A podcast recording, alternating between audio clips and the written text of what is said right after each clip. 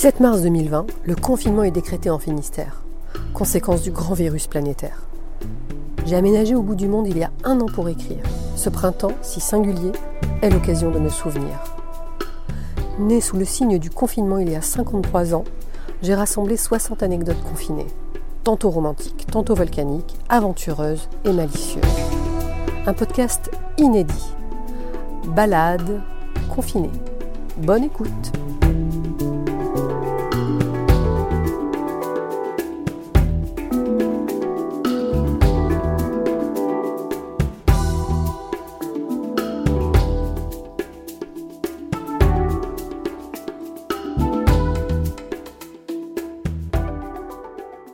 Épisode 15. Confiné dans un gymnase de basket. Le basket, je n'y connais rien, pas plus que le golf à l'époque. Je suis néanmoins recruté par un ponte du milieu pour prendre en charge la coordination du championnat de France masculin de Pro A. Jean-Claude B me demande mes prétentions, je n'en ai pas. J'ignore tout des salaires qui se pratiquent. Mon seul souci, et je fais de la résistance de ce point de vue, est de pouvoir me garer parce que je ne prendrai pas les transports en commun.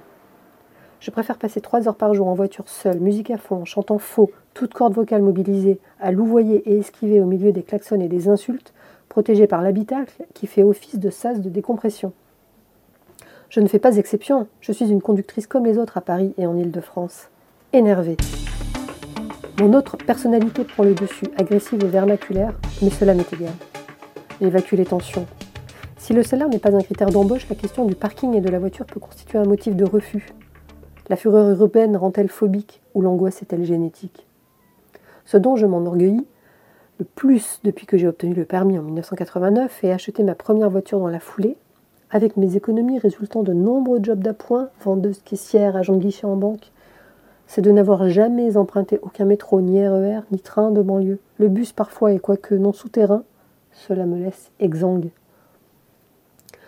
Jean-Claude B est un patron à distance. Il officie depuis Limoges. Il me propose un salaire que j'estime plus que décent et m'invite à discuter avec un type qui tient une quincaillerie boulevard d'Italie pour mon stationnement. Le type en question, un vieil homme sans la mer, qui semble avoir abdiqué, gère un bazar où je n'ai pas osé pénétrer. Jamais. Était-il seulement possible de se faufiler dans son cafarnaum En échange de quelques francs, je, je lui remets les clés de ma voiture chaque matin et la récupère chaque soir, parfois lavée de fond en comble. Le vieil homme impassible reste assis jour après jour sur un fauteuil de plage, à fumer au milieu de la cacophonie parisienne. Quand je quitterai mes fonctions à cet endroit dans un an, les grands travaux du boulevard d'Italie commenceront. Sa quincaillerie sera rasée et lui dégagé sans égard. Mon bureau se trouve dans une maison de ville au fond d'une cour d'immeuble haussmanien, une maison bourgeoise pour moi seule et ma secrétaire, une femme rigoureuse, butée et ascétique. Je travaille en lien avec la Ligue dont les bureaux sont situés à Bastille, la Ligue a délégué ce championnat à un groupement d'intérêt économique qui m'emploie. Je m'occupe des relations avec les partenaires, les diffuseurs, le plan média, les clubs, les joueurs pros, l'organisation logistique des matchs, l'achat de goodies. Les relations presse et institutionnelles sont gérées par la Ligue et tant mieux, parce que je n'ai jamais eu le temps de comprendre les scores, les classements, de me consacrer à l'historique du basket français ni à celui de chaque pro. Pourtant, sur le terrain, c'est moi qui suis en première ligne avec les journalistes de la presse locale, nationale et spécialisée. Mondial Basket, Maxi Basket, MVP, France Basket, Basket Lebdo, l'équipe, bien entendu, et les journalistes de l'audiovisuel. Je crois que ça a mal commencé pour moi. Ensuite, je n'ai jamais eu l'occasion de me montrer à la hauteur.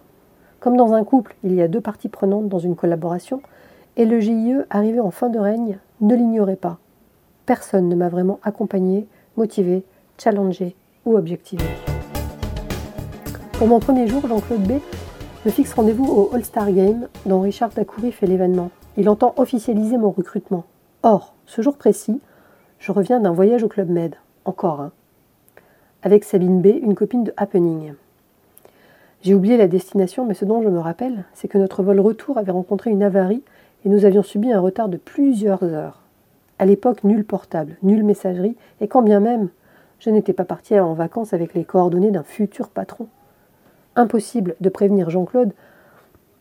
J'arrive au All-Star Game après maintes péripéties, cumulées à une semaine où la fête a remplacé le sommeil, très en retard, essoufflé et cerné. Jean-Claude B n'a jamais voulu écouter ni entendre mes explications et excuses. Il a encaissé en apparence et n'a jamais pu ensuite m'accorder une réelle confiance, voire le moindre intérêt. Je fais néanmoins la connaissance de Georges Eddy et Éric Bénard, les journalistes commentateurs vedettes du basket français, de Jean-Jacques Amzelem dont la carrière est encore frémissante, réalisateur officiel des matchs, et de Armel Lebé, qui deviendra l'un de mes plus fidèles complices. Peut-être entre nous autre chose, s'est-il esquissé, je ne sais pas. J'ai l'impression qu'Armel Lebé est une part de moi-même, une âme sœur. Armel sera le biographe de Tony Parker et s'accommodera très bien à l'idée de vivre entre deux avions et deux continents, entre chez lui et chez Tipeee, alors Maria à Eva Longoria aux États-Unis. Tipeee, né pour gagner. Armel a parlé une seule fois d'Eva Longoria lorsque je me montrais curieuse. Je la revois descendre leur escalier, m'a-t-il dit, le regard dans les limbes, comme s'il m'avait décrit Scarlett O'Hara à Tara au temps de la splendeur.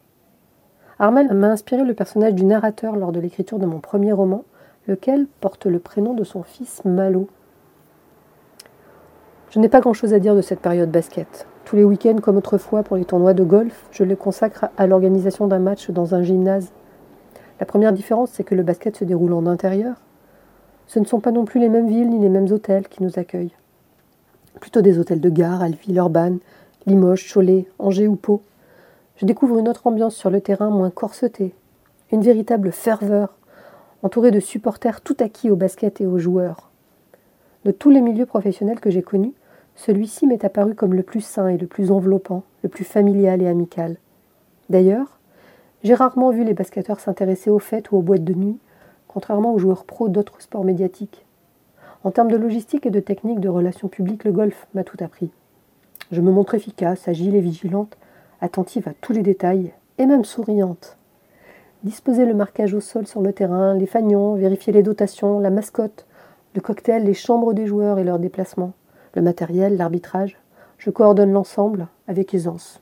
Peut-être parce que je suis en back-office à la prod, ça me convient mieux, en recul. Aux côtés de Jean-Jacques Amzelem, j'apprends les angles de télévision, les plans larges ou serrés, comment valoriser le jeu, les joueurs, les dunks, les paniers à deux ou trois points, les lignes de lancer franc, les panneaux défilants au nom des sponsors. Comment anticiper l'action pour diffuser des images époustouflantes. Je passe beaucoup de temps en régie avec lui, en 1998, quand l'équipe de France remporte dans la liesse la Coupe du Monde de football, je regarderai davantage la réalisation qui propulsera Jean-Jacques Anzelem que le match en tant que tel. Le soir, Jean-Jacques, Armel et moi écumons les restaurants et bars des villes. il nous arrive de poursuivre dans des endroits glauques, des bouges, des lupanards, seul lieu de perdition ouvert la nuit dans certaines des communes que l'on traverse. Cependant, tout n'est pas idyllique. Cette année-là, Canal Plus reconsidère son partenariat puis France Télévisions. Lorsque je prends mes fonctions, les matchs sont diffusés tous les samedis après-midi en direct. Bientôt, France 2 ne diffuse plus qu'un samedi sur deux, puis plus du tout. Canal Plus supprime les diffusions en clair le samedi après-midi et privilégie des rediffs encryptés. Les audiences ne sont pas en rendez-vous. Les salles ne sont pas davantage remplies. Peu à peu, les partenaires se désinvestissent. Plus de diffusion, plus de visibilité médiatique, plus de contrats, plus de sponsors. Parmi lesquels, l'une des interlocutrices d'une mutuelle vient de rejoindre le groupe La Poste comme directrice de la communication d'une filiale. Un mardi, elle m'appelle. Ça te dirait de prendre la direction de la communication d'une filiale qui fait du conseil postal à l'international? Je connais le directeur, il cherche quelqu'un et je lui ai parlé de toi. Tu parles anglais, n'est-ce pas? Comment refuser? Je sais que mes jours sont comptés dans le basket français. Sauf que le milieu industriel, la fonction publique, l'administration. Bof dans le même temps, mon amie Nathalie, qui a quitté Promogolf et auprès de qui je m'en suis ouverte, me présente une alternative. Ça te dit de devenir BRP chez Gilbert? On cherche quelqu'un pour le secteur de Boulogne-Billancourt, l'un des plus prisés. Cela m'amuse davantage. Je décline la proposition de l'interlocutrice d'IRCOM, refuse de me rendre en entretien à la poste et accepte de devenir VRP chez Gilbert. Avant que l'on m'affecte à Boulogne, je vais devoir faire mes preuves à Vincennes. Immédiatement, ça cartonne pour moi. J'arrache des contrats inespérés. C'est peut-être la chance du débutant, mais j'avoue que j'adore ce job et ce que je vends des gommes, des tailles-crayons, du papier, des carnets, des cahiers, des stylos. Mon coffre est rempli de fournitures de bureau. Je ne subis aucune contrainte, je gère mon emploi du temps à ma guise. Quand j'atteins mon objectif mensuel, je suis libre de rester à la maison, me promener, me faire une toile, dormir tard et sortir la nuit. Par ailleurs, me retrouver avec Nathalie J constitue un réel plaisir. Ça marche tellement bien que mon responsable de secteur précipite mon affectation définitive dans le 92. Dans le même temps, je m'apprête à déménager. Le fils du propriétaire est revenu de l'étranger et s'apprête à récupérer son studio à Arveil.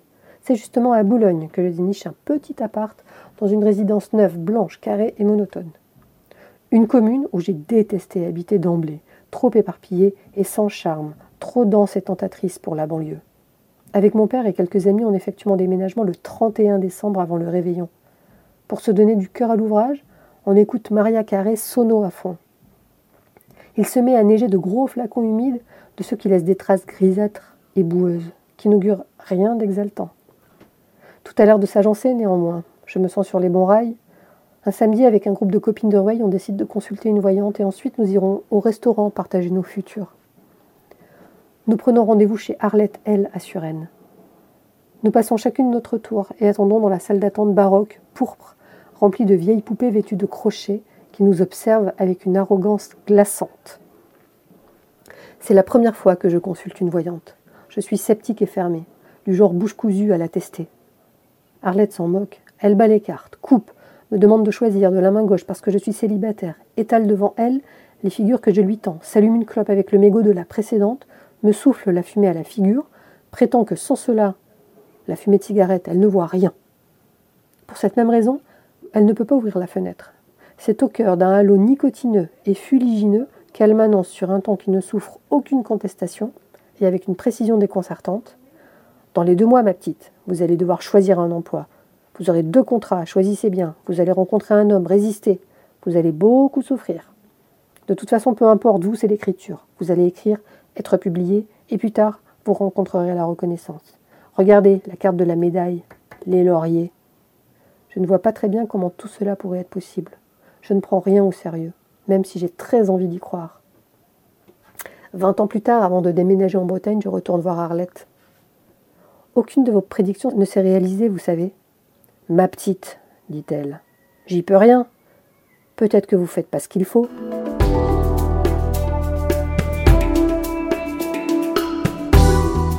Balade confinée est une création originale de Isabelle Kevorkian, musique et arrangement par Emmanuel Dupuis.